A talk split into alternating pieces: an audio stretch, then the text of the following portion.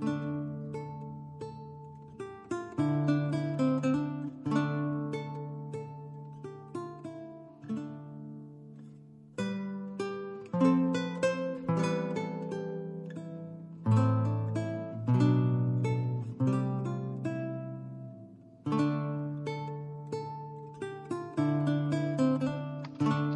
Buenos días, buenas tardes o buenas noches, familia. Eh, con un poquito más de retraso del que hubiéramos querido, el programa maldito de la entrevista a los creadores de, de Máscaras del Imperio eh, tiene por fin off the record, entre bambalinas, ya os podemos contar que, que, ha habido como cinco intentonas de, hacer esta, esta grabación, esta maldita, pero hoy vamos a, ofreceros el resultado de, de muchas horas de sacrificio humano de, y personal y de falta de conciliación. Em, esto es un MD4, ¿vale? Que es el, pequeño, el, hermano pequeño del podcast grande. Eh, la duración será menor a 5 horas, esperamos. Y, en el día de hoy, pues eso, vamos a entrevistar a Gabriel García Soto, alias Velasco, y a José Masaga, que son los creadores del Máscara del Imperio, que fue el último, el último juegazo que, que reseñamos. Hola, ¿qué tal? Hola, ¿qué tal? Hola. Y, Hola, buenas. Esta María, que es muy discreta, ni siquiera la, hemos oído entrar, ¿vale? Eh, que me va a acompañar en esta entrevista, que es la pobre en la que brinca siempre. En la, en la entrevista siempre se a todo el mundo, menos María. Por eso me habéis cogido, ¿verdad? Por eso te hemos cogido entre todos los millones de solicitudes que nos llegaron para completar el cuarteto de la muerte. Fui la única que se presentó a tiempo y dijisteis esta. Esta de aquí. Es la primera que pillamos. La cogimos al azar. Em, bueno, esto es el podcast Aunque Maravilloso de 20. Nos podéis seguir en iBox y al parecer también en iTunes. Eh, y también podéis seguir nuestra última noticia en redes sociales. Estamos en Facebook, en Twitter y estamos en C Plus. Pero como se ha muerto, pues ya nada, no hay nada. Iniciamos esta entrevista el mismo día que sale la primera fotografía de un agujero negro supermasivo. ¿eh? Y no sabemos cuándo la terminaremos. Posiblemente la terminemos justo cuando ese agujero nos haya devorado. Pues empezamos. Em, hay alguien que está tecleando, tecleando con un como, como un poseído, sí. Perdón, me he descubierto, maldición. Estoy escribiendo la continuación de Máscaras del Estoy escribiendo, escribiendo la continuación ¿eh? de Máscaras del Imperio, en primicia. Una continuación de Máscaras del Imperio. Os he, os he dejado... El juego, en general, la continuación del juego. Sí, la continuación del juego. Ah, la Máscara de la No, es mentira, no está, no está escribiendo eso. Máscara de la República, pues... Pues bueno, eh, Gabriel y José, mm, mm, ¿quiénes sois? ¿Qué, hacéis? Describiros un poco vosotros mismos. Bueno, no físicamente, físicamente, venga, va. ¿Quién empieza? No, no digáis Gabriel y José cuando hagáis preguntas. por orden alfabético, Gabriel. Por orden alfabético. Nos, aturullamos. Eh, solo. ¿Quiénes somos, pero en qué, a, qué nivel quieres que te responda la pregunta? Ya estamos. Eh, esto no es el método de Stalinaki, ¿vale? ¿Qué, debería hacer mi personaje en este momento? No. Y yo soy Gabri, he hecho este juego y me están entrevistando por, por porque, Pues soy Gabriel García Soto, más conocido como Velasco. Tenía un, un blog que era petrificación o polimorfia, y formo parte de Other Selves, que primero empezamos traduciendo Dungeon Crawl Classics y luego empezamos a generar material propio y dentro de ese material propio pues está Máscaras del Imperio, que es nuestro primer juego de rol propio que editamos. Escrito por mí y por José. Ole, pues mira, José, ah, por alusiones. No, pues soy, soy el, sidekick de Gabriel, soy su escudero y, es que lo ha resumido perfectamente. O sea, que simplemente aportar, pues eso, que somos, somos tres en Other Selves, pero es verdad que la creación del juego pues ha recaído principalmente en Gabriel y en mí mismo. Pero Rodrigo ha colaborado, ¿eh? ha colaborado en cosillas. Hombre, Rodrigo es, es un talento de tener en cuenta. Pues, María, Sí, iba a preguntarles una curiosidad, lo de Velasco, ¿de dónde viene? Eh, la verdad es que si lo cuento pierde mucha gracia, pero bueno. Viene de mi abuela, que se apellidaba Velasco. Ah, qué curioso. oh, mira, ya. Es muy poco misterioso. Me, me he puesto, me he puesto una- un apellido de verdad. Acaba, acabas de cagarla. O sea, acabas de. Has perdido seis followers en Twitter ahora mismo que te seguían por, por, por el misterio de, tu juego.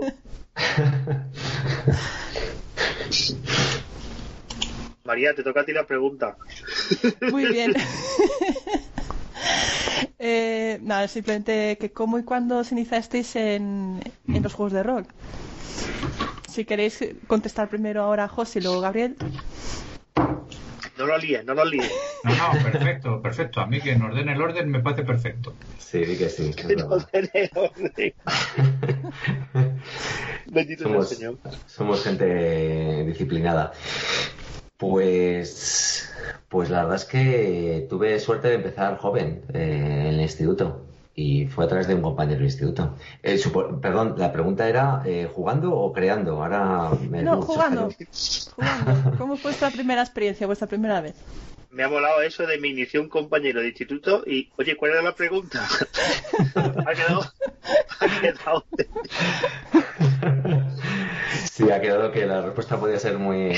Eh, coincidí, fíjate, además, al final ya de casi a punto de terminar el instituto, coincidí con, con un compañero que jugaba y si no hubiera sido por él, pues en mi entorno nadie jugaba. O sea, que, que fue coincidir en clase con él. Y fue, como no, con mucha, mucha otra gente, pues con un juego de yo, claro, con, con el primer... con Señor de los Anillos. Mm. Yo en el instituto también, en el primer año, en primero de BUP, tenía la, tenía la caja roja de Dungeons and Dragons y leé a un amigo para echar una partida y nos miramos los manuales e intentamos jugar y no supimos cómo. Entonces hubo que dejarlo a más adelante.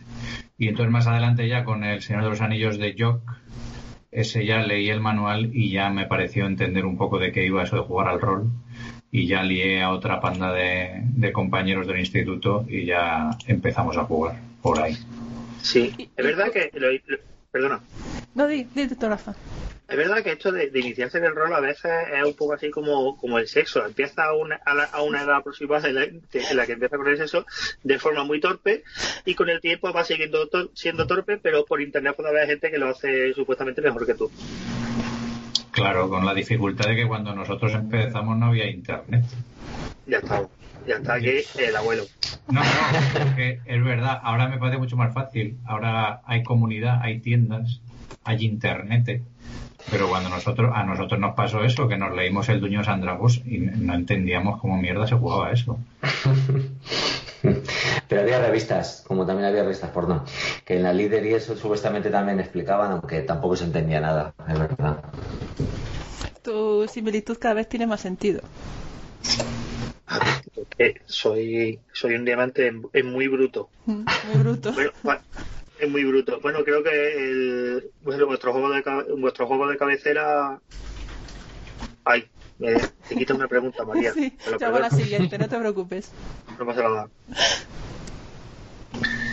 Podéis responder, eh, José. Por favor, respóndeme a la pregunta vuestro juego de cabecera. Venga, vale. Eh, a través del tiempo y el espacio doy por hecho, ¿verdad? Es verdad que ha ido cambiando, pero en los últimos años eh, clásicos, clásicos no morreo, pero ahora está empezando a perder su posición por máscaras, que empieza a ser mi juego de cabecera. Oh, qué bonito. En mi caso, el juego de cabecera, yo creo que a pesar de que de Máscaras es mi hijo, sigo jugando más a, a Dungeon Cross Classics, a clásicos del mazmorreo. Que me cuesta, vamos, juego muy poco y lo que juego eh, solamente he conseguido liar gente para eso. Es demasiado experimental el Máscaras del Imperio para, para mi círculo habitual. Y Gabriel, ¿una anécdota que te haya pasado en la mesa de juego que recordarás siempre? ¿Se te ocurre alguna? En una de las últimas jornadas, esto es súper incorrecto todo, pero bueno, me, voy a tirar. En una de las últimas jornadas en las que dirigí, eh, uno de los jugadores tenía un parche. Le faltaba un ojo, de verdad. Y, y me costaba mucho no estar mirándole todo el rato al parche. Y pasé una partida un poco difícil. Me imagino que él estaría aco- acostumbrado, pero, Ah. pero lo, lo pasé un poco regular. He tenido jugadoras escotadas y no sufrí tanto. ¿Y tú, José, alguna que recuerdas? Ah. Pues, pues recuerdo sobre todo de verdad de jornadas, he de admitir, como, como Gaby. Recuerdo una, unas, mira, unas TDN además, fue hace, fue hace dos años, sí, como mucho, que, eh, bueno, pues, que casi, que hubo mal rollo y, vi que, hombre, no, que no, que llegaran a las manos, pero vi mal rollo de que se cortaba con un cuchillo por una aventura que llevé. Y eso me dejó sorprendido porque pensaba que jugaba con, con adultos, pero me di cuenta que no. Wow. Somos, tenemos anécdotas muy flojas, por lo que veo. No se nos ha muerto nadie, Gaby. Nuestro Pues, anecdotario es una full. Seguro, Eh, seguro que mañana se os ocurrirá la anécdota perfecta que podíais haber contado aquí. Ay, Dios mío, tenía que haber contado lo de cuando entraron los travestis en mitad de la partida o algo así. Y al final, sin pantalones, ahí está bailado.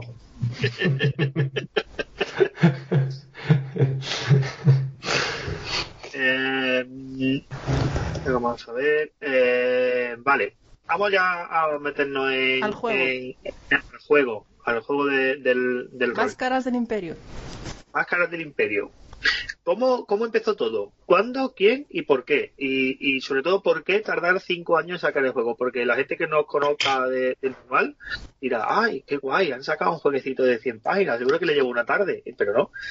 Sabemos, sabemos que había estado cinco años y que el juego ha dado mm, más vueltas eh, eh, algo que diera muchas vueltas y no resulta ofensivo. Pero como no está Antonio, pues no se me ocurre ahora mismo nada que no resulte ofensivo a, a- al 80% de la gente que nos escucha.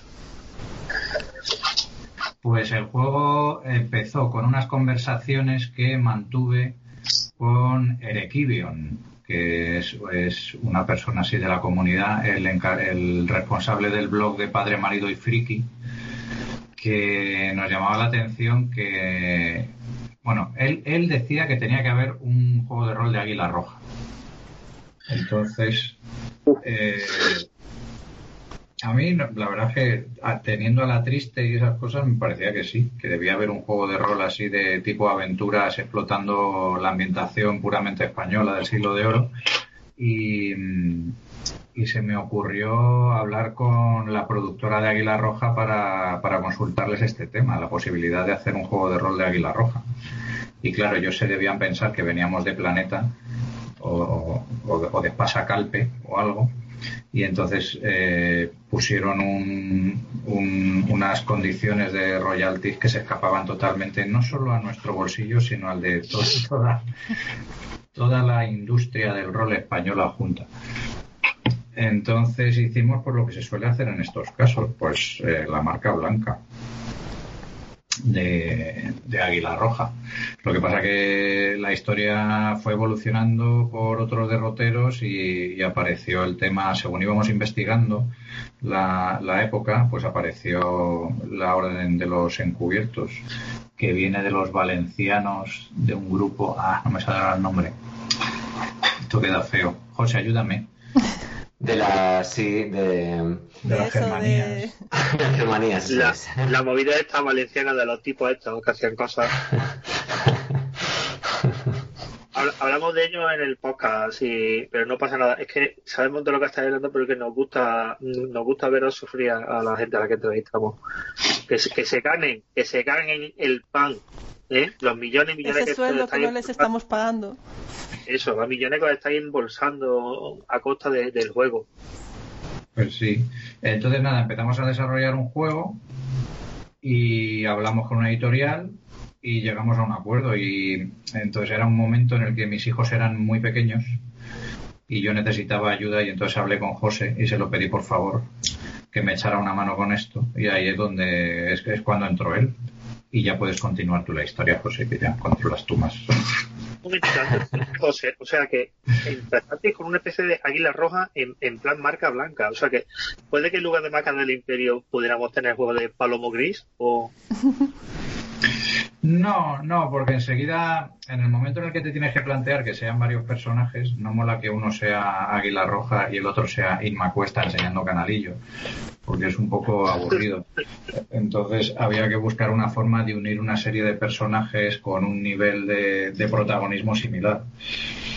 Entonces, eh, lo primero, vamos, en cuanto empezamos a hacer el juego, se, se cayó el concepto de un protagonista con, con, una comparsa. Y entonces apareció ahí el tema de, bueno, pues ¿por qué no hacemos enmascarado? ¿Por qué no la Liga de la Justicia en el siglo de Oro? ¿Por qué no? O sea, fue, fue desarrollándose por ahí. Personajes pulp en el siglo XVI, XVII. Ah, qué divertido. Y entonces empezó a, a fraguar ahí más el tema de máscaras del imperio. La Liga de los Españoles extraordinario. Exacto, exacto. Sí, está muy influenciada también por, por el cómic de Alan Moore, llevándonoslo a, a nuestra idiosincrasia. ¿Y por qué eso os dio por hacerlo sin un crowdfunding detrás? ¿Os sobra la pasta en editorial o ¿Por qué? a lo loco? No existían. ¿Cómo no Os lo, digo, existía? Os lo digo en serio. Aquí el primer crowdfunding lo hizo Rodrigo con la puerta de Istar. Y el, y el primer borrador de Máscaras del Imperio es anterior. Sí, bueno, vale, vale. Te, te compro la perra gorda si lo hubierais sacado hace 10 años, ¿vale? Pero lo sacasteis en 2018. Sí, 2019, de hecho. 2019. 2019. Qué bien. Sí, ha sido, ha sido este año al fin. Ha sido este año al final. sí. Ah, no puedo creer que hayamos, que hayamos, que hayamos hecho una reseña de un juego que tenga menos de un mes. No, pues eh, fue bastante. eh, ha sido culpa mía, eh, lo del crowdfunding en gran medida. Eh, yo he de admitir que creo que empiezan a utilizarse una forma. eh, Se empieza a pervertir el. Sueno como mi abuelo. Empieza a pervertir el tema de los crowdfunding, pero es verdad, surgieron co- para algo muy específico y ahora hay compañías grandes eh, que están utilizándolos para sacar juegos. Yo no sé, yo flipo con eso un poquito. Que para otras muchas cosas, claro. Entonces, no sé, como editoriales que somos y teníamos un. Además, es un libro que no ha sido muy caro de, producir realmente. Como bien comentabais, ¿no? Es decir, por el formato, el paginado, todo. Entonces, teníamos dinero. Si no tienes dinero, yo entiendo que hagas un crowdfunding, pero si tienes dinero. Mm, no, no lo entiendo. Entiendo que la publicidad es verdad que te da un crowdfunding, pues al final las redes se ha demostrado, por lo que estamos viendo en los primeros meses de ventas, que pues no, no es lo mismo. Pero bueno, a, a largo plazo, iremos viendo a, a largo plazo. patos que tenemos dinero. Eh, sí, es- Vale, No, en, en, caso. en reali- en realidad, pero a ver, estamos preguntando por, por qué no hicimos crowdfunding ahora o por qué no hicimos crowdfunding entonces. Entonces no existía crowdfunding porque no existía. Porque no existía. Y por- Y porque no teníais juego. Y porque no teníamos, Claro. hombre, no teníamos editorial. Ah, bueno, sí, también es verdad. Pero. Vale, vale. Bueno, entonces, eh, viendo que lo que pasa es que os sobra la pasta, eh, ¿os habéis planteado patrocinar un podcast? Un podcast sobre juegos de rol y Esto reseñas. era, un- era una lady era una lady in question era una lady in question todo venía a, a saber si el motivo era que teníais pasta La mitad de los libros que sorteáis son nuestros. ¿Qué más queréis? Es eso sobre todo cuando todavía no hemos hablado del concurso pero hablaremos al final de, de- de la entrevista sobre el concurso Y por cierto, hablando de la recepción del juego y demás, ¿cómo está siendo el feedback en las mesas de juego? Porque habéis hecho muchas partidas de demostración y jornadas y demás. ¿Cómo, est- cómo está siendo? Pues, Eh, cualquiera de los dos. José, José que es el que José que es el que se ha currado todas las jornadas de España. Hombre, es verdad que, mm, que estoy ahí eh, bastante. como tengo las. llevo las cuentas sociales de. las redes sociales, perdón, de, de Other pues sí que he podido ver que, que bueno, que ha habido, ha habido muchas reseñas, ha habido alguna aportación, ha habido bastante gente enviando fotos que, de partidas y. Y se agradece, se agradece mucho. Eh, yo no puedo estar, claro, mirando todas las cuentas de todo el mundo, mm, pero por comparación, pues puedo decir que, que estoy muy contento en ese sentido, porque veo que sí hay movimiento. Las, las, críticas hasta ahora han sido todas buenas, hmm. si, si, nos fiamos de eso. Eh, es cierto que no ha tenido la repercusión que podría haber tenido si hubiéramos hecho mecenado, pero también porque pensábamos que últimamente los juegos como que nacen y mueren en el mecenado. Entonces queríamos hacer algo que tuviera un poquito más de, de recorrido a largo plazo. Las tiendas ahora mismo huyen de los mecenazgos como de la peste, porque no, no, la gente que quiere el juego ya se lo ha comprado. Luego hay algún despistado que se lo encuentra o que lo regala y eso es, todo a lo que aspiran las tiendas. Entonces, con máscaras hemos ido a tiendas directamente y bueno, de, momento la verdad hay que reconocer que nos hemos equivocado totalmente.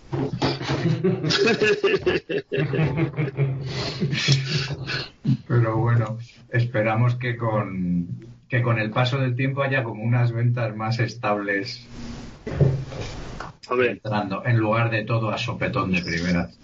Eh, yo escucho bastante hablar de máscaras del Imperio, Y no es porque hayamos intentado hacer esta entrevista cinco veces.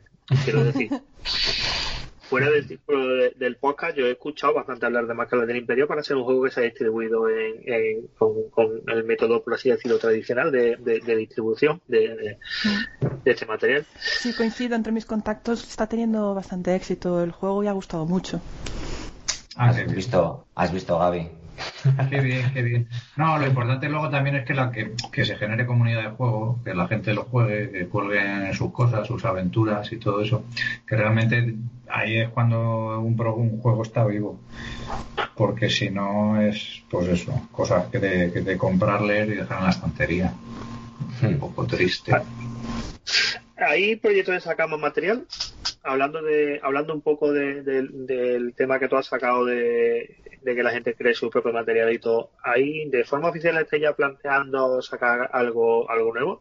Es más, lo que viene a ser la aventura la aventura que viene con, el juego deja bastante cliffhangers y ahí dejo de hablar, ¿vale? Deja bastante gancho preparado como para como para continuar y tener carrete por un rato.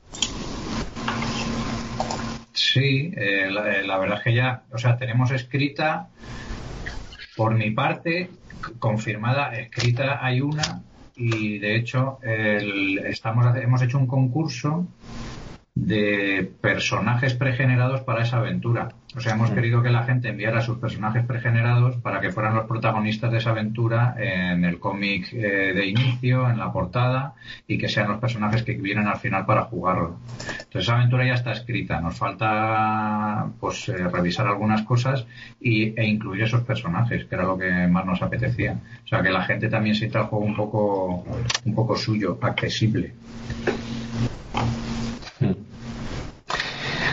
Sí, la verdad es que es un juego con, el que tenemos un montón de ideas, eso sí que es verdad, que ideas además mm, que, vamos, que son una realidad, que ya hay varias aventuras eh, jugadas, probadas y, bueno, expansiones incluso hemos hablado, o sea que sí que, como comentaba antes Gaby, sí queremos que sea un juego, un juego vivo, que no pasen años entre, entre un suplente y otro, desde luego. De hecho, habéis comentado, creo que en algunas jornadas, que teníais pensado hacer como una expansión por ciudad, ¿no? Desde España. Así en plan, en diferentes ciudades, siguiendo la aventura.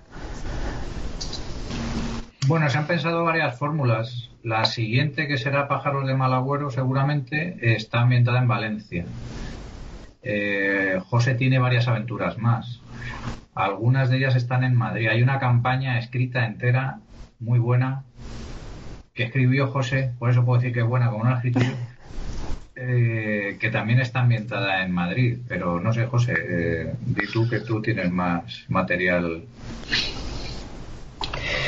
Pues Claro, cuando, cuando empiezas a describir una, a una aventura en un sitio, pues claro, quieras o no, pues eh, salen, salen lugares o personajes, eh, sucesos de ese lugar en particular. O sea que nosotros la verdad es que en ese sentido mm, pensamos que es mejor hablar de un sitio a través de una aventura, que es lo que vamos a hacer, seguramente.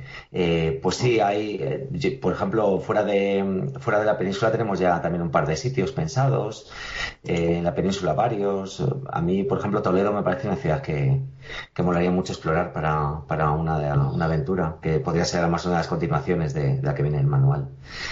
O sea, que, que sí, que querríamos, sí querríamos describir esos sitios, pero como te decía, a través de la acción. Vale. Y una pregunta que ya hicimos a los autores de Cybersalles y os vamos a hacer a vosotros también. ¿Pensáis que el futuro de los juegos de rol pasa por crear juegos con ambientaciones muy concretas, ¿no? lo que llamamos juegos de nicho, para jugar un tipo de partidas específicos? Yo creo que no. O sea, de hecho yo creo que los juegos que más funcionan son los más genéricos. O sea, Dungeons and Dragons funciona con un tiro y eso es lo más genérico que hay. Dungeons and Dragons funciona como un tiro, siendo genérico, siendo no genérico, siendo un juego de nicho. O sea, en, general, eh, el, el comodín Dungeons and Dragons yo, yo lo veo muy bien para para para algunas cosas, pero no para usarlo siempre siempre como referencia. Eh, no, no sé si, si entiendo lo que te quiero decir. Bueno, un poco sí, porque, o sea, no se puede decir eh, ¿Tú crees que el futuro de los juegos están los juegos de nicho, pero no vale que tengas en cuenta Dungeons and Dragons? Pero Dungeons and Dragons es el pasado. De ahí es el pasado, ¿no? No es el futuro. No sé, yo creo que los juegos de nicho van dirigidos a personas muy determinadas, a grupos muy determinados y a, y a campañas de una duración también muy limitada. O sea, no me parece máscaras, que yo lo adoro y me parece genial, pero no sé si tiene, o sea, la capacidad de tirarte 10 años jugando a máscaras todos los sábados. No sé si me explico. Sí, sí. Yo no, pero porque no tiene sistema de experiencia. Sí. tenía que soltarlo, tenía que soltarlo. Antonio, espero que esté orgulloso de mí.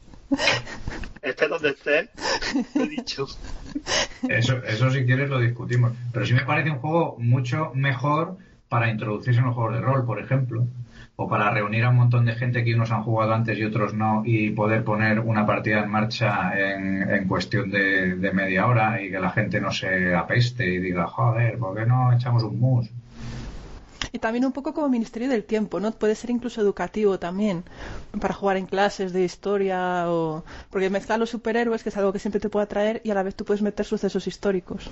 Me imagino a un niño dentro de 20 años. Y aquí es donde Ozymandias mandó a los monos... sí, sí. No, pero estoy, estoy, monopolizando. Tira, José. aquí podéis ver Aquí fue de Finisterre, que es donde eh, el Capitán Kraken se enfrentó a un pulpo gigante. ¿eh? y es por lo que se conoce el faro de Finisterre.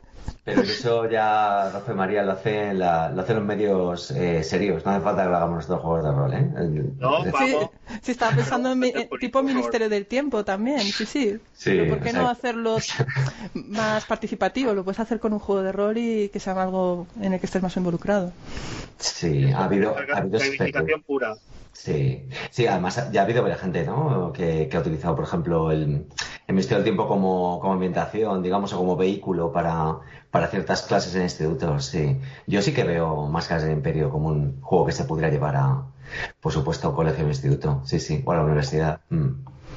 Bueno, de hecho nos han contactado, que igual no va a ningún lado, pero hay, de algunas universidades nos han contactado para que vayamos a dar una charla sobre el tema de historia y juegos de rol. Mm, sí. Vale, hermoso, como mola la idea. Sí, está muy bien. Os juntáis con Ricard Ibáñez y, sí, y, nos pone El pobre Ricard que nos escribió el prólogo y, se leyó el juego y el pobre chico mío que una bellísima persona nos iba diciendo con, con mucho respeto esto no es del todo correcto, esto que ponéis. ya, ya, sí, ya. Está, está, a tope enfrascado con el juego nuevo que quiere salir y yo sé que está súper entusiasmado. A ver si, si da la casualidad de que viene este año a TDN y nos lo, y nos lo enseña. que lleva Sí. unos cuantos años sin aparecer. Sí, pero vamos, pero lo que te quiero decir es que para, para, para una persona con un conocimiento enciclopédico como el suyo de la historia y sobre todo de esa época, le tuvieron que sangrar los ojos leyendo Máscaras del Imperio, porque Hombre, partimos de la historia, pero... pero el prólogo, el prólogo lo hizo Antonio Pueblo, no Ricard, ¿no? Ay, perdóname, sí, estoy diciendo Ricard, Antonio Polo. Todo esto Ah, estoy refiriéndome a Antonio Polo, se me ha ido ahí el... Un Ricard, no eres una bellísima persona, que lo sepas. El, el o- el otro chico, el otro chico que no es el prólogo, es la bellísima persona. Es ese, Antonio Polo, perdón, me retracto. Estaba yo pensando, pero juraría que no vi ni- ninguna introducción de Ricard en el juego. Estaba, pensando que me estaba volviendo loca ya. Se me ha montado ahí lío mental. El pobre estará liado con el, con el juego. Pues vamos, ya, ya que nos metemos con lo de con lo de esto no es exacto, esto no es inexacto, vamos a ver. Eh, parece que es que como si hubiéramos pasado el documento de las preguntas, que juramos que nunca pasamos el documento de las preguntas, pero es como si hubiéramos pasado el documento de las preguntas y, y, y nos lo estuvierais enlazando vosotros solos. O es que nosotros nos lo hemos currado mucho y hemos hurgado en vuestra mente y hemos hackeado. Eh, mono, autómatas, piratas berberiscos, fantasmas, bichas. ¿Os habéis quedado con la gana de meter algo más en este peculiar siglo de oro español? Eh, Algo así muy loco que dije, hostia tío, es que esto ya, esto ya es demasiado, pero para el próximo tengo que... Sí, sí, nos ocurren ideas locas. Yo tengo dos o tres, pero que obviamente esto hay que consensuarlo, porque tú imagínate. Sí, Oye, sí mejor no, porque es verdad que. Claro, lo que pasa con, con una obra compartida. eh, tiene muchas ventajas y, y la, yo por ahora todo lo que he contado son ventajas. La quizá de las pocas ventajas es esa que con- conservar eh, un tono no común y, y en eso pues eh, siempre pues todos yo creo que al final todos cedemos no en una obra conjunta tanto Gabriel como yo. Pues habrá cosas que yo he metido quizá en algunas partes de máscaras que a Gabriel no. Le habrán molado 100% y al revés seguramente. ¿no Gabriel? Bueno, la verdad es que también la intención era de hacer una cosa muy abierta, entonces salvo algo que se salte totalmente el tono del juego, yo tengo ideas locas que no he metido, pero todavía. Eh, porque no encontré la excusa, no es que No, no, Por no quiero meterla. por porque las estoy guardando para una aventura extraterrestres. Claro. Pero en, al- en algún era, era momento lo que van- faltaba ya, ¿no? En Máscaras del Claro. Imperio era, extraterrestres. era lo único que nos Sí. faltaba y en algún momento entrarán. Pero extraterrestre a, a, a la española. Es decir, no extraterrestre en plan Spielberg, no extraterrestre en plan El Penumbra, a los Claro. JJ y. No, hombre, de forma muy discreta y muy integrado en la ambientación, pero no sé, Claro, súper al estar, basa- al, estar con su Oni barroco. sí, con- exacto. Me estoy imaginando a Mulder y Scully a la española investigando a los extraterrestres en el siglo de oro. Pues por ejemplo, si es que es un poco también lo que queremos transmitir, ¿no? Como que sea también un poco anárquico y, y que cada uno meta lo que le apetezca. Claro que sí Oye, y una, una curiosidad que está tengo yo. diciendo claro que sí, os está diciendo claro que sí mientras escribe, me retiro del proyecto. ¿Qué mierda es esto de extraterrestres? Eh, eso, que os quiero preguntar, ¿de dónde salió la idea de Ozymandias y los monos que invaden Madrid? Porque me fascina la parte esa del juego, ¿de dónde la sacasteis? Pues, mm, pues para la aventura inicial, me acuerdo que hablábamos eh, Gaby y yo, ¿no? Y pues yo le pasé. Esta no era, por cierto, era la campaña, porque esto es muy largo de explicar, pero el manual originalmente iba a salir con una campaña, ¿no? Y luego cambiamos de opinión. Pero la campaña me pidió, me dijo Gaby, tío, mete por favor en, pues eso, mete animal, algún animal típico pulp, ¿no? Ya sea, pues eso, un monazo grande o, o un felino. Y, bueno, y en la campaña de hecho hay un par de animaletes por ahí de ese estilo. Y luego cuando, cuando empezamos a pensar que quizá el juego tenía que salir como algo, pues eso, como es ahora, eh, más accesible, más pequeño, un formato más, más manejable, eh, seguía con la idea metida en el cerebro. Y dije, tengo que meter monos, sí o sí. Y, no sé, no me acuerdo quién me lo contó, pero la, la anécdota de, de Gibraltar y los monos, pues llevo años y Sabía. años. Lo sabía, lo sabía, lo sabía. sabiéndola y, y ya sabes, al final se cuelan lo- las tonterías que tienes en la cabeza se te vienen ahí filtrando a, a lo que haces en el rol, o sea que de, de ahí salió. No sabía. Tu, tu inspiración es Álvaro Ojeda repartiendo banderas de España a los monos de Gibraltar. No sabía. Ozymandias es nacionalista, ¿eh? que lo sepas. De, de los suyos, pero es nacionalista. Él es mono, mononacionalista. La tierra es de los monos y para los monos, ¿no? Es, eso es, eso es. Tiene el monopolio, ¿eh? Y mucho más si te lo vamos a sacar. Bueno, eh, cambiando un poco de tercio, es de agradecer la referencia expresa que el sexo y la raza no deben de condicionar las opciones de los jugadores. Sin embargo, hemos leído, hemos leído, y por hemos creo que he sido yo, y, y no sé, creo que lo compartí también con, con, con el, con el chat de- del, Sí, del grupo. Hemos leído alguna queja de eh, eh, entrepreneus respecto a la conjura piel fina que hay detrás de esta tendencia. Malditos piel finas que se están cargando el, el auténtico rol, que es que, que- que las mujeres tengan que ir, tengan que ser, que ser todas putas. ¿Habéis recibido alguna crítica por esto? Suponemos que no, pero lo mismo había escuchado alguna indirecta.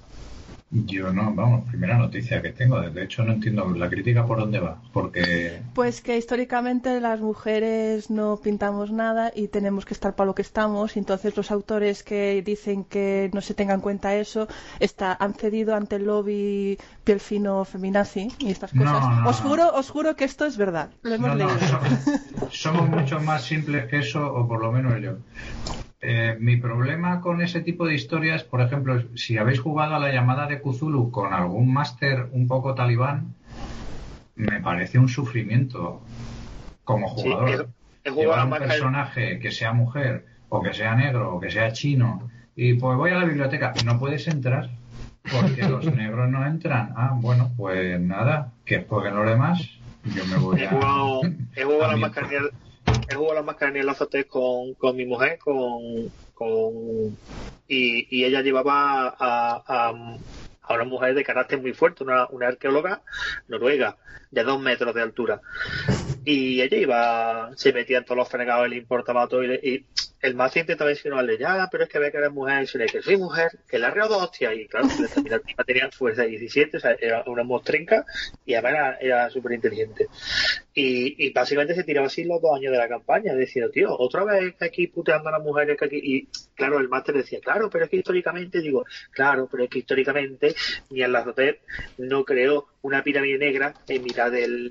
No, voy a hacer spoiler de la campaña, tampoco la marca de la pero no, ni en la Zotep no hizo la mitad de las cosas, la mitad, ¿eh? Ojo, cuidado, no hizo la mitad de las cosas que viene en la campaña. Pero la otra mitad sí, ¿no? La otra mitad es posible, nunca lo sabremos. No, pero lo que quiero decir es que en el momento en el que puede haber limitaciones a que una persona disfrute porque lleva un personaje que es mujer o porque lleva un personaje de otra raza, a mí ya ahí pierde sentido un poco todo esto. Entonces me parece como una cosa que hay que eliminar de base. Mm.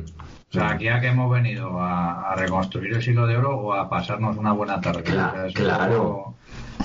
Claro. Además, es que el objetivo es un juego, es un juego de fantasía. O sea, vamos a ver que no pretendemos, como me ha dicho Gaby, no pretendemos ser históricos. O sea, que ya yo creo que simplemente con esto.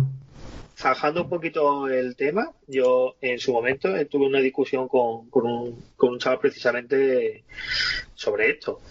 Y me dijo, ya, pero es que una, una chica que quiera jugar o alguien que quiera jugar siempre tiene la opción de no cogerse un personaje femenino y no está puteado.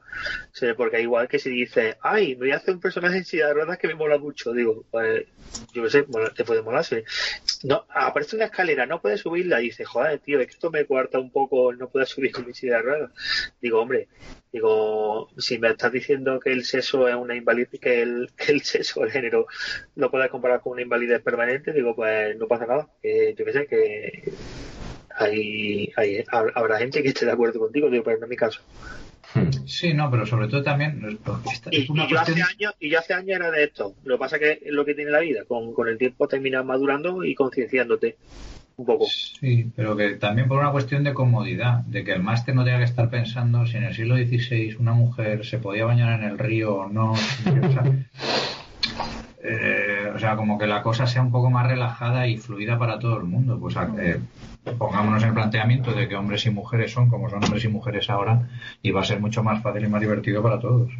Sí, ha, sacado Talja unos vídeos sobre un curso de para máster de rol o algo así, no sé cómo se llama exactamente, y comentaba que lo que tiene que tener en cuenta el máster es que los jugadores tienen que disfrutar. Entonces, si tienes una jugadora o un jugador que quieren llevar un personaje de género femenino y no quieren sufrir eh, pues la discriminación por género, porque se lo vas a meter a la fuerza, ¿no? Que vamos a disfrutar todos. Me parece un buen resumen del asunto, a no ser que sea un tema de la partida y que todos entren, entren en ello. Sí, pero ahí ya me parece establecer un código eh, de inicio que tiene que conocer todo el mundo. Es decir, vamos a jugar a esto y va a ser riguroso de la hostia. sí, pero también. que todo el mundo se documente y que todo el mundo sea consciente y que tal y cual. Entonces, ahí ya, el que le apetezca, pues entra al trapo y al que no le apetezca, pues no va ese fin de semana.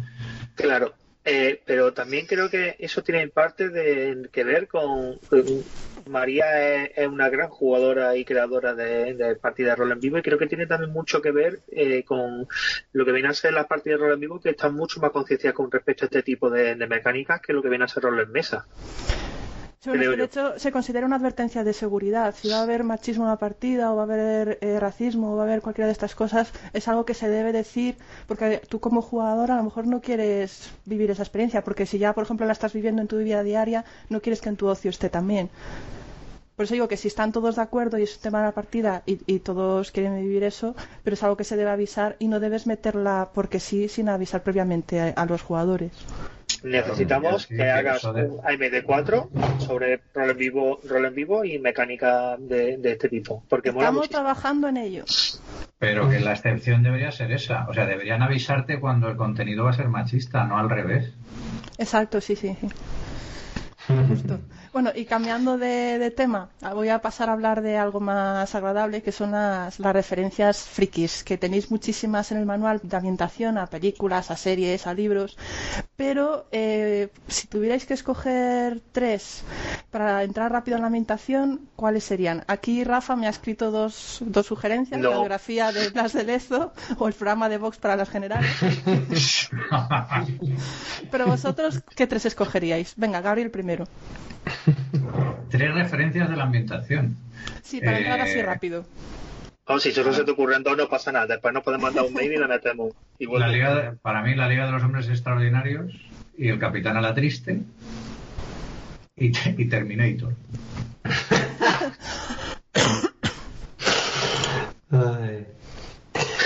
Yo.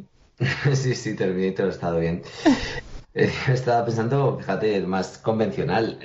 La peli esta espantosa de los mosqueteros que iba hace unos años con barcos voladores y movidos me parece, me parece que puede eh, plasmar bien el tono ¿no? de aventuras a lo loco que pueden darse en Máscaras del Imperio. Y luego una referencia más seria y un poco desconocida quizá, eh, son un par de novelas eh, que, que, tratan sobre, de hecho, sobre lo que trata Máscaras, que es cómo puede cambiar la historia.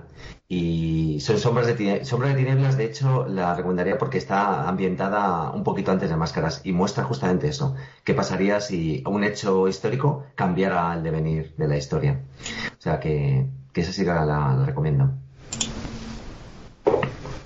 Bueno, eh, ya, ya por último, ¿vale? Parece pero claro, consideramos más importante la ambientación que, que otra cosa. Mm, un poquito sobre el sistema porque de hecho sabemos que explorasteis muchos sistemas para, para máscaras del imperio. ¿Qué factores os ayudaron a decantaros finalmente por Atiza, que, que según estuvimos hablando en la, eh, en la reseña, deriva del sistema Win, ¿no? Hmm, sí. Del, del, señor este que se puede confundir con el autor de la biografía no autorizada de Donald Trump. pues fue, fue complicado, ¿eh? La verdad. Mm, por mi culpa.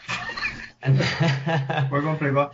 Eh, lo malo de hacer un, juego durante tantos años es que vas cambiando de opinión. y entonces lo sufrieron bastante. Pero perdón, continúa, José, que te he interrumpido. No, hombre, no fue eso por tu culpa. Es verdad que. No fue solo por tu culpa. es verdad, fue por su culpa. Ahí... Pero culpa suena como si fuera algo malo. Y yo no creo que, que sea algo malo. Creo que, es que hemos encontrado el sistema perfecto, lo digo en serio. O sea, creo que en ese sentido Gaby eh, lo ha hecho bien el ser exigente y decir, no, este no, este no, porque, joder, no terminan de convencernos, es cierto. O sea, que lo que está claro para mí mm, es que algunos, algunas ambientaciones quizá nacen eh, con sistema ya, digamos, eh, incorporado y hay otras que, como nos pasó con máscaras, pues mira, necesita encontrar el, el, que, el que más le el que más se le ajustan. Vamos, vamos. A mí me gusta mucho el que hemos elegido al final. No sé, Gaby, cómo lo ve, pero vamos, a mí me gusta mucho.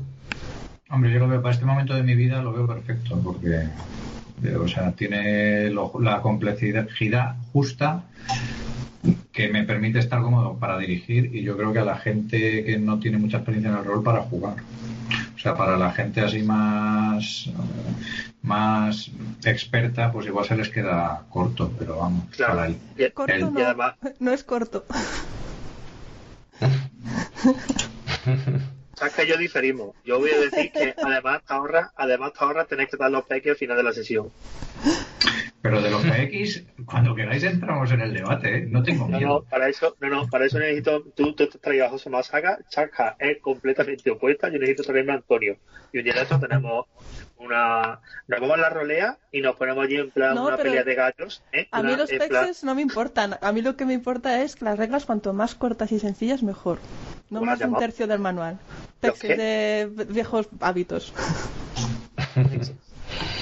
Eh, mi primer grupo de juego le llamaba Pexes y se me ha quedado. Pero oye, que vale, solo me ha parecido un, Normalmente se le dice PX porque somos muy. Pero Pexes eh, no, no me suena bien, lo siento. Eh, debe ser algo, algo pontevedrés, ahí le llamamos así. Claro. De, todas formas, yo, la gente que, que es una queja legítima, hay que decir que ya ves tú, yo, no sé, ¿de verdad la gente no, no crea reglas caseras? Es que es algo que deberíamos hacer todas y todos cuando cogemos un juego por primera vez, ¿no? Me da la impresión. ¿Que te parecen pocas reglas? No digo a alguien en particular, sino en general, ¿no? Pues chico, chica, eh, cúrratelo. y además hay, hay suplementos de, de, sistema este por ahí, están más centrados en, en fantasía, pero vamos, que hay un montón de suplementos, se pueden adaptar rápidamente y fácilmente. Es que las quito, yo quito todas las reglas. Y al final es tira un dado y, y ya. tira un dado y será lo que me dé la gana. Exacto, en realidad sí. Y así eh, es como se creó el Power de Apocalypse. Oye, una curiosidad. Atiza, Atiza es acrónimo de algo. Es que tengo la curiosidad y nos surgió la duda en el podcast. Ay, verdad, y no la puse en la pregunta, muy buena. Pero ya lo he puesto yo, no te preocupes. Para que quede constancia. Gaby, cuéntales. Creo recordar que en un principio se intentó buscar un acrónimo. Mm, sí. Pero, pero lo abandonamos enseguida. Y como en ese momento estábamos investigando el tema de, de los cuadernos de aventuras y, estuvimos leyendo algunos, como Roberto, Roberto Alcázar y Pedrín. Sí, sí, el Atiza. Y me parecía muy gracioso llamar al sistema No, yo es que me acuerdo de un cómic de Roberto Alcázar y Pedrín en la que dice, en la que está en la selva y viene un negro, ¿vale? Porque ellos lo llaman, no, no llamaban. Viene un negro y dice, atiza, el negro intentaba darte por detrás, toma malandrín. Y, y Pedrín, que es un niño de 10 años, se lía patadas con el negro, que eso es fácil y gracioso. Y, y, y, ya está, y le pega una paliza al señor y a sus congéneres de la selva y entonces se van orientados y ya pueden seguir con su su, con cosa de, con sus cosas de blancos. Blancos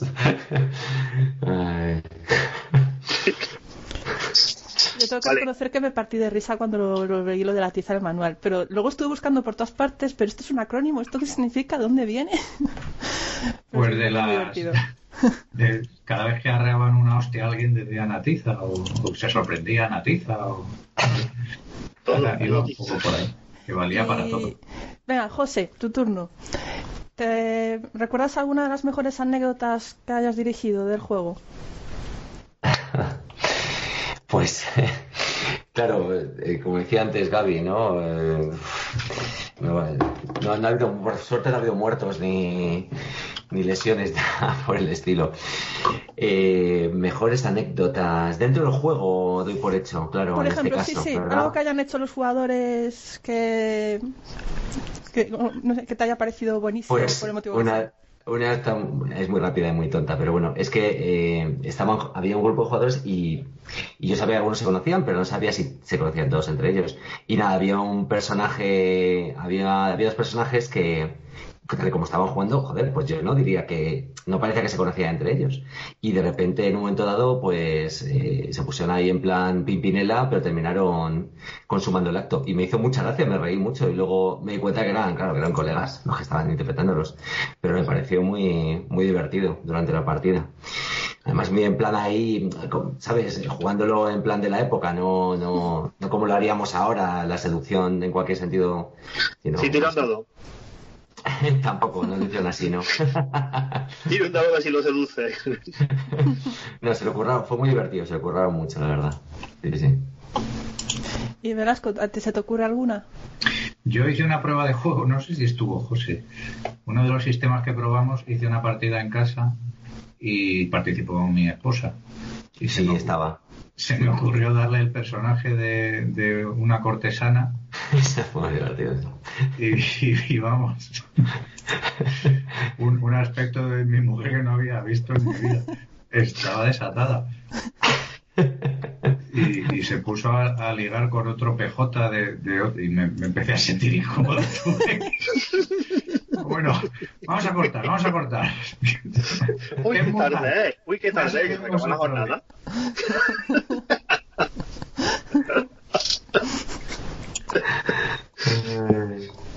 Ay, Dios mío. Lo que pasa ver. en el rol se queda en el rol. Esto era, esto era bastante mejor que lo del parche.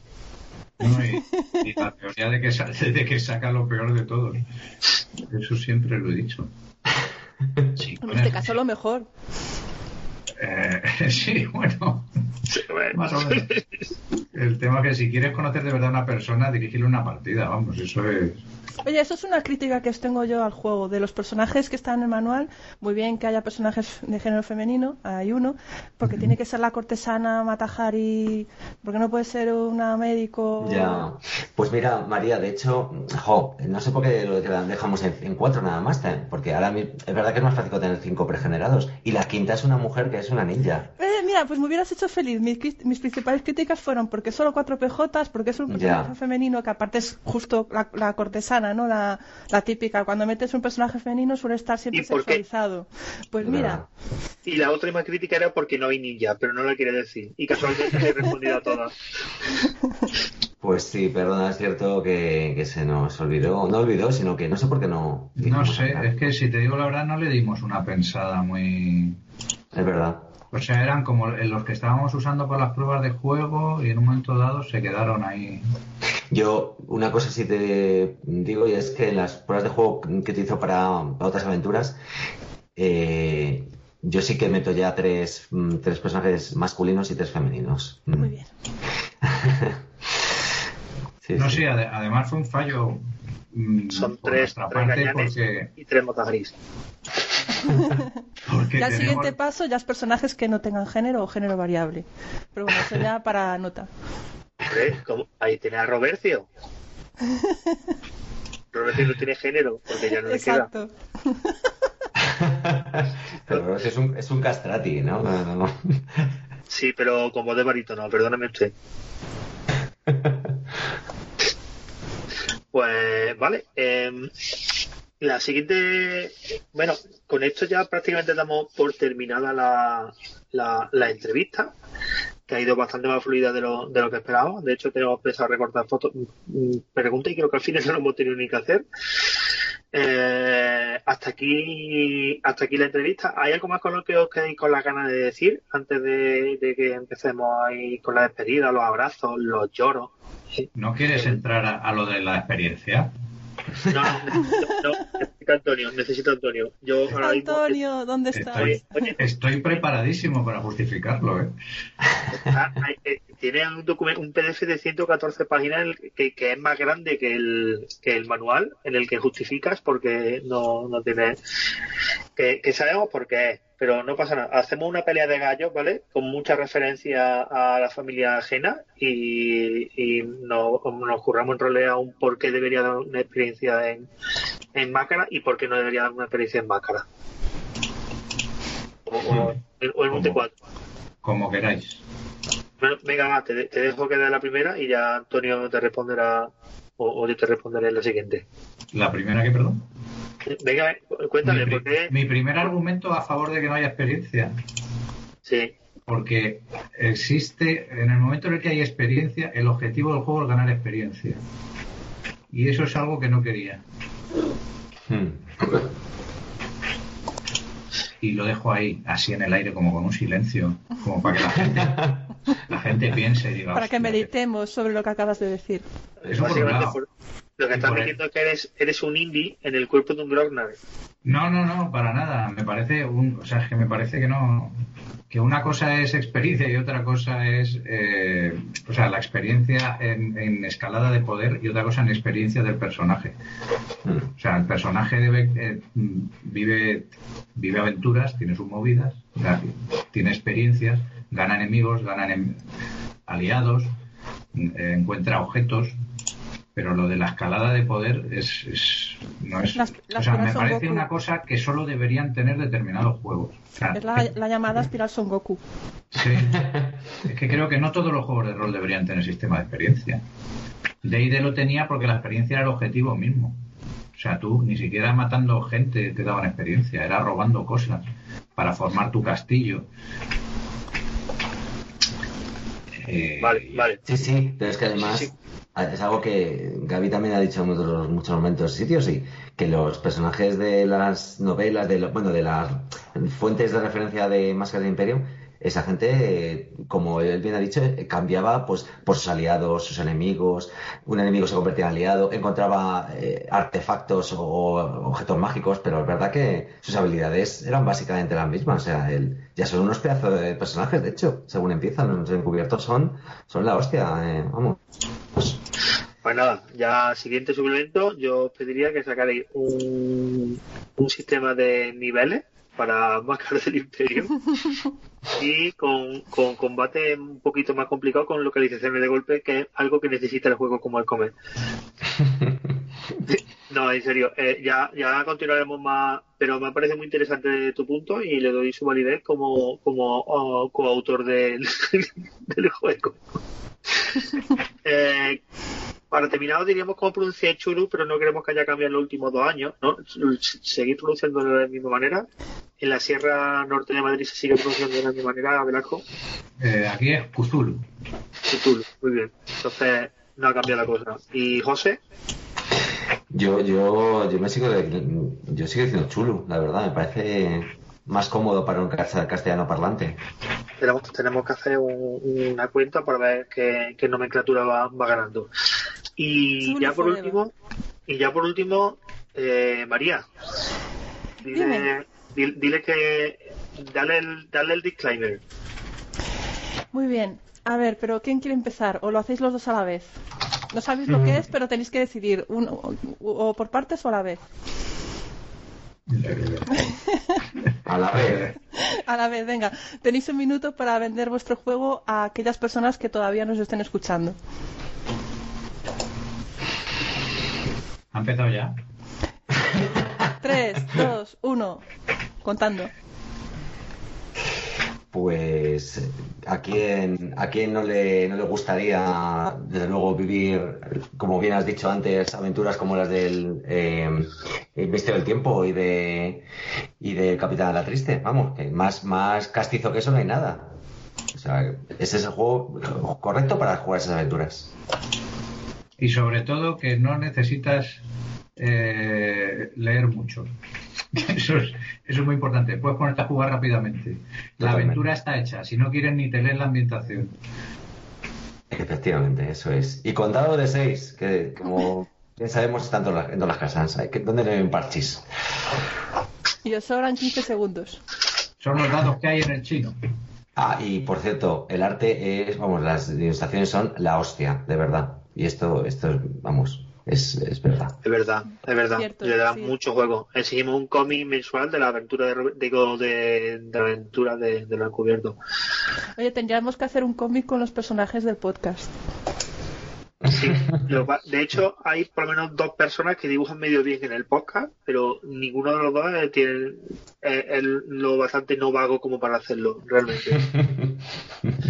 Pero, venga, va. Se, se lo comentaré, se, se lo comentaré a, a, a los susodichos a ver qué opinan. Aunque sea una carilla. Claro. Sí, sí, sí. La aventura de, de- del, del grupo de los discretos, ¿vale? Los discretos. Eso es. Pues nada, con esto damos por finalizada la, la entrevista. Quiero dar las gracias a, a- Queremos dar las gracias a nuestros entrevistados, como siempre, porque sin ellos no habría entrevista. Podríamos estar hablando aquí durante una hora y cuarto sobre nuestras cosas, pero a la gente no le, gusta, le, gusta- eh, le escucharía incluso menos que, que, que esto. Muchas gracias, José, y muchas gracias, Gabri. A vosotros. Ya, Por roto supuesto. la maldición. Qué, boni qué bonita ha quedado. Ha quedado muy bonita. muchas gracias. Nos habéis ayudado a romper la maldición con este programa. Oh, uf, eh, ha, sido, ha sido durete. Eh, y a nuestros oyentes, pues les recordamos, esperemos que os haya gustado. Si os ha gustado, suscribir a nuestro canal en iVoox, suscribir a nuestras redes sociales.